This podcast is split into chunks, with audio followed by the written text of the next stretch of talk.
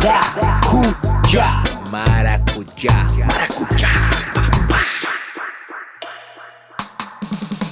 Fala galera! Tá começando mais um episódio do podcast Maracujá, revelando aí para vocês alguns detalhes das internas aqui do Maracujá, coisa que vocês só ficam sabendo ouvindo o nosso podcast. A gente não é trouxa nem nada, rapaz. E dessa vez, quem vai contar uma historinha para vocês sou eu. Vou contar um pouquinho mais a fundo como foi um pouquinho do início da minha trajetória na música e eu não comecei cantando numa banda não. Quer saber mais? Se liga nesse podcast. E eu nem vou ficar falando muito, senão vocês vão enjoar da minha voz aqui. Então já segue nosso podcast para você ser notificado quando tiver um episódio novo e fica perto da gente nas redes sociais Maracujá Oficial. Escuta aí. Então, galera, tô aqui para contar um pouquinho sobre a minha trajetória musical, que é um pouco um pouco diferente do que algumas pessoas esperam, talvez. Porque quem me conhece de repente pelo maracujá tem uma impressão de que de repente eu sempre fui vocalista de banda, só que não é o meu caso. Por quê? Porque na real, a minha carreira musical até os 28 por aí foi baseada na guitarra. Muito louco isso, né? E aí muitas pessoas podem perguntar: "Tá, mas e aí, meu? Como é que foi isso, né, afinal de contas?" Pois é, quando eu era bem pequeno, assim, tinha 5, 6 anos de idade, eu adorava cantar. Eu cantava qualquer coisa, eu adorava cantar. Eu achava incrível o poder, né, que a voz tem de comunicar, de expressar coisas. Eu me emocionava muito ouvindo todo tipo de música. O meu pai, por exemplo, adorava escutar os vinis do Pink Floyd, aquele disco The Walk, o disco duplo maravilhoso do, do Pink Floyd, U2, né? a voz do Bono Vox, a voz do Roger Waters, do Dave Gilmour. A minha mãe adorava ouvir Elis Regina, ouvia Enya, ouvia Raul Seixas, Beto Guedes. Então eu ficava ouvindo todas essas referências e eu ainda absorvia outras coisas que vinham da televisão, de programas de auditório. Tinha um programa de música tradicional sertaneja que tinha na época e eu adorava ficar cantando junto essas músicas. Então eu, eu realmente tinha uma ligação muito espontânea, né? É muito natural. E aí tem essas fases da infância, né, que a gente, pô, desencana, vai, vai jogar bola, aí, sei lá, começa a jogar videogame. E aí, quando vê, eu desencanei total de cantar e só fui aos 14 anos me interessar de novo por música. Só que daí veio no formato do violão e posteriormente da guitarra.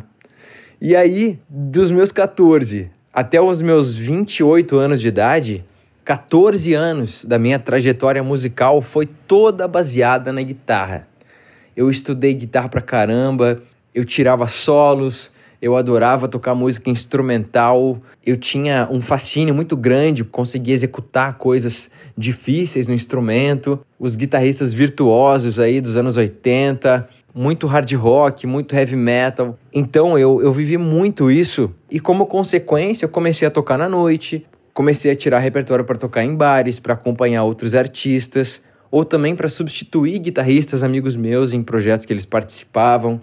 E para quem não sabe, eu sou gaúcho, eu sou de Porto Alegre. Tudo isso eu vivi em Porto Alegre. Quando eu vim para São Paulo, isso foi em 2011, eu vim com essa meta de acompanhar artistas e viver de música desse jeito, é, tocar em shows, em turnês de grandes artistas, gravar discos. Eu sempre gostei dessa parte do estúdio e comecei a buscar isso. Mas a vida também é uma caixinha de surpresas, a gente nunca sabe o que vai acontecer, a gente está sempre escolhendo coisas novas, vivendo coisas novas todos os dias. E uma das coisas novas que começou a chegar para mim, no meu coração, foi uma vontade de resgatar aquela criancinha lá que adorava cantar, que tinha desencanado de cantar e, pô, essa vontade de cantar começou a voltar com uma força muito grande dentro de mim. E eu sempre fui um cara muito tímido, muito quieto e muito reservado. Então eu comecei a muito devagarinho explorar esse caminho que o universo estava me mostrando. E aí eu comecei a tirar músicas para cantar, fiz alguns voz e violão em alguns pubs, comecei a compor algumas músicas. para cantar, mas sempre muito tranquilo, assim, no meu quarto, ali em casa, ou fazia esses voz e violão nos pubs e tal de vez em quando, e também estudando um pouco de técnica vocal, porque eu sabia que se eu saísse cantando as coisas que eu queria cantar de qualquer jeito, eu ia acabar me machucando. E um instrumento vocal não é que nem guitarra, você troca a corda, tá tudo certo. Não, eu precisa, precisava cuidar e eu sabia que o embasamento técnico ia me ajudar. Nesse meio tempo, eu tive alguns convites para entrar em alguns projetos como cantor. E aí eu não aceitava que isso? Não vou pisar num palco na frente de uma banda e, e dizer que eu sou cantor. Não, não, calma aí.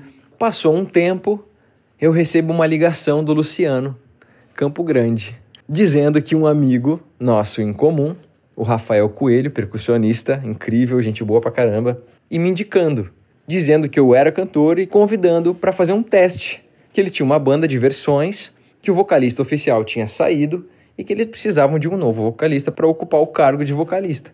E pela primeira vez eu senti no meu coração de que, cara, esse é o momento de dizer sim e de, e de bater no peito e dizer vai, vai, ser, vai ser foda, eu vou sentir medo, mas é agora ou nunca. Eu vou fazer essa porra. E assim todo o meu processo de estar tá hoje cantando na Maracujá começou.